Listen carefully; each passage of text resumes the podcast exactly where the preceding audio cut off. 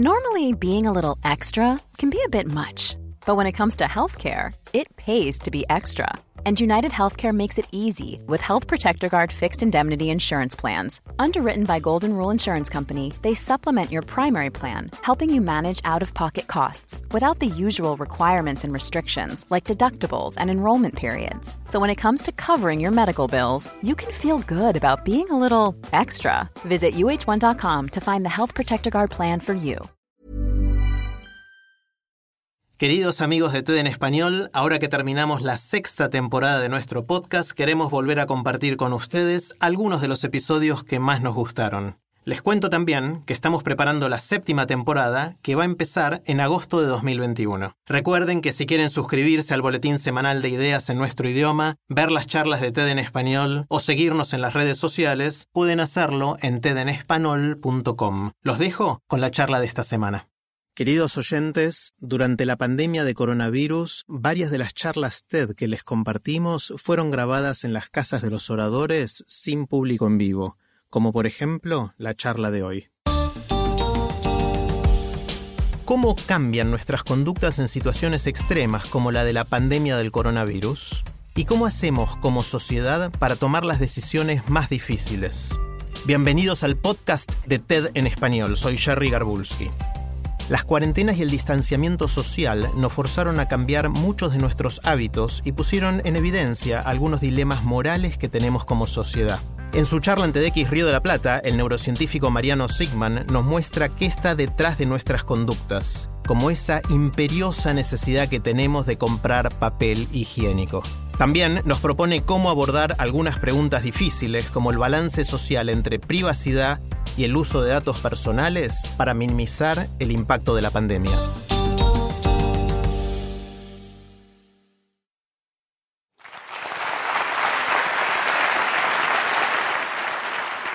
Soy neurocientífico y hace años que hago experimentos para tratar de entender el comportamiento humano.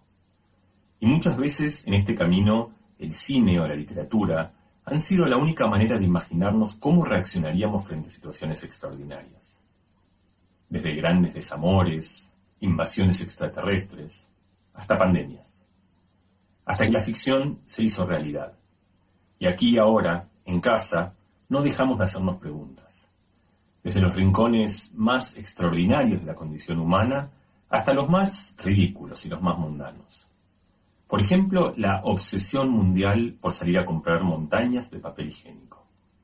Resulta que este comportamiento, que parece y es ridículo, tiene una lógica inconsciente. En este caso, el foco está más puesto en la intensidad que en la pertinencia de la respuesta. Es un poco como el futbolista que corre desesperadamente una pelota a la que en realidad sabe que no va a llegar. Y es que el fracaso se vive con más alivio si sabemos que hemos hecho un gran esfuerzo para intentar remediarlo. También es muy propio de lo humano el tratar de buscar explicaciones a aquello que nos pasa. En este caso, el gobierno chino en solo 10 días no solo había encontrado el virus que producía la enfermedad, sino que había secuenciado su genoma y lo había hecho público. Y esto hubiese dado una gran ventaja de tiempo al resto de nosotros de no ser por otro principio de la psicología humana, llamada el sesgo optimista. Lo mismo que hace que muchos de nosotros manejemos o conduzcamos mientras hablamos por teléfono o peor, mientras mandamos mensajes, pensando que en realidad a nosotros no nos va a pasar nada, hizo que los grandes políticos de Europa y de muchos otros lugares del mundo pierdan una gran oportunidad de actuar a tiempo.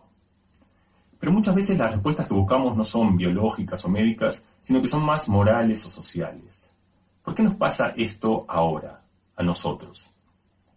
Y lamentablemente casi siempre estas preguntas terminan en culpables o en estigmas. Por ejemplo, en la peste bubónica se acusó a los judíos en Europa y a los chinos en San Francisco, en Estados Unidos, cuando en realidad esto hizo que la gente pierda una oportunidad de ver que la ciudad se había convertido en un cementerio de ratas, que eran las que realmente estaban propagando la enfermedad. En esta pandemia, como en muchas otras, las mascarillas son útiles sobre todo para evitar que la gente que ya está enferma contagie a otros. Sin embargo, en Japón se ha dispuesto que todo el mundo use mascarillas. Esto primero hace que la gente que está enferma no lo sabe no contagie, esto es muy importante, Pero más hay otra razón, quizá más importante, que es que si solo usasen mascarillas los enfermos, entonces esto sería una especie de cruz acusatoria, saber quién está enfermo y quién no por si usan o no mascarillas. Que la usen todo el mundo es una manera de evitar el estigma y con esto de cuidarnos a todos. Quizá lo que más hayamos descubierto en estos días es nuestra extraordinaria capacidad para el cambio. En general, pensamos que persistimos en nuestras tradiciones, en nuestros hábitos, en nuestros vicios, porque es imposible cambiarlos, pero lo cierto es que lo que nos falta realmente es motivación para hacerlo. Esto lo hemos descubierto ahora. Durante años pensamos que la educación no podía cambiar y que era de aquellas cosas que era extremadamente difícil de modificarla. Y sin embargo, en tres días, ahora todos los chicos se educan en su casa. No sabemos aún las consecuencias de esto, pero sí hemos aprendido que estamos dispuestos a hacerlo si la necesidad premia, y el mundo sigue girando. También, por supuesto, cambian eh, nuestros valores, nuestros juicios. Hace apenas dos o tres meses, cuando empezó la pandemia, la gente de Occidente miraba a China con ojos acusatorios por su predisposición a restringir las libertades individuales, a confinar la gente en su casa. Hoy lo que entonces parecía horrible, que, todo el mundo tenga que quedarse en su casa, nos parece completamente prioritario. Y sobre esta idea, ¿cómo pueden cambiar nuestros principios y cómo podemos ir ajustándolos? Me gustaría hacer un pequeño experimento mental. Es un dilema, una caricatura para que pensemos sobre el futuro. Imagínense la siguiente situación. Estamos al principio de la pandemia. Un consorcio público que incluye a la Organización Mundial de la Salud, pero también a gobiernos y otros sectores públicos, tiene la capacidad, a través de alguna tecnología, de saber dónde estamos, dónde nos movemos, a quién encontramos y también datos de nuestra intimidad corporal. Nuestra temperatura, nuestra frecuencia respiratoria, quizá nuestra carga viral, y puede usar esa información para saber quién está infectado o quién está en riesgo de estar infectado y quién no. Supongamos, más aún, que este consorcio puede utilizar esta información para restringir el movimiento de la gente de una manera específica. Aquel que está en riesgo se queda en casa, aquel que no está en riesgo puede salir. Y sigamos en este experimento mental, imaginando que con esto realmente atenuamos enormemente el efecto de la epidemia no desaparece completamente, pero se muere muchísima menos gente y podemos hacerlo de una manera donde no tenemos que parar la economía y el mundo de la manera que lo hemos hecho. Por último, pensemos que todas las razones conspirativas por las que en general no queremos ceder nuestros datos, el riesgo a que hagan un mal uso de ellos, sigue siendo cierto. No hay nada gratis. La pregunta es, si estuvieses al principio de la pandemia y pudieses elegir si te parece bien o mal hacer esto, ¿qué harías? Elegí este dilema porque creo que esboza la tensión inevitable que hay entre, por un lado, la privacidad y la libertad individual, que son valores fundamentales, pilares de nuestra cultura, y por el otro lado, las soluciones colectivas que son necesarias y las más eficientes para resolver pandemias.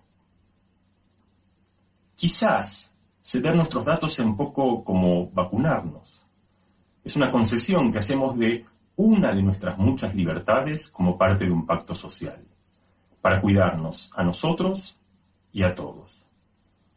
Hace un tiempo, con el HIV, también hubo una suerte de jaque a la libertad, en este caso a la libertad sexual.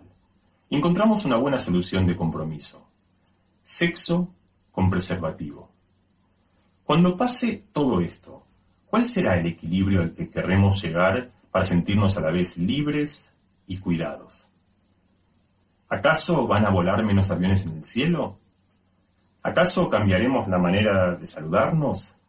¿Acaso aceptaremos que está bien dar parte de nuestros datos como un bien público para cuidarnos a todos? No lo sabemos, pero encerrados en casa tenemos una oportunidad para pensar más libremente que nunca cuál queremos que sea el sexo con preservativo del coronavirus.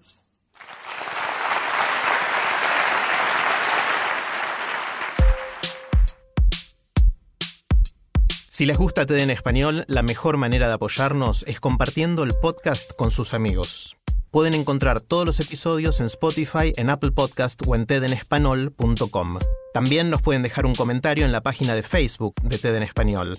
Soy Jerry Garbulski y los espero en el próximo episodio.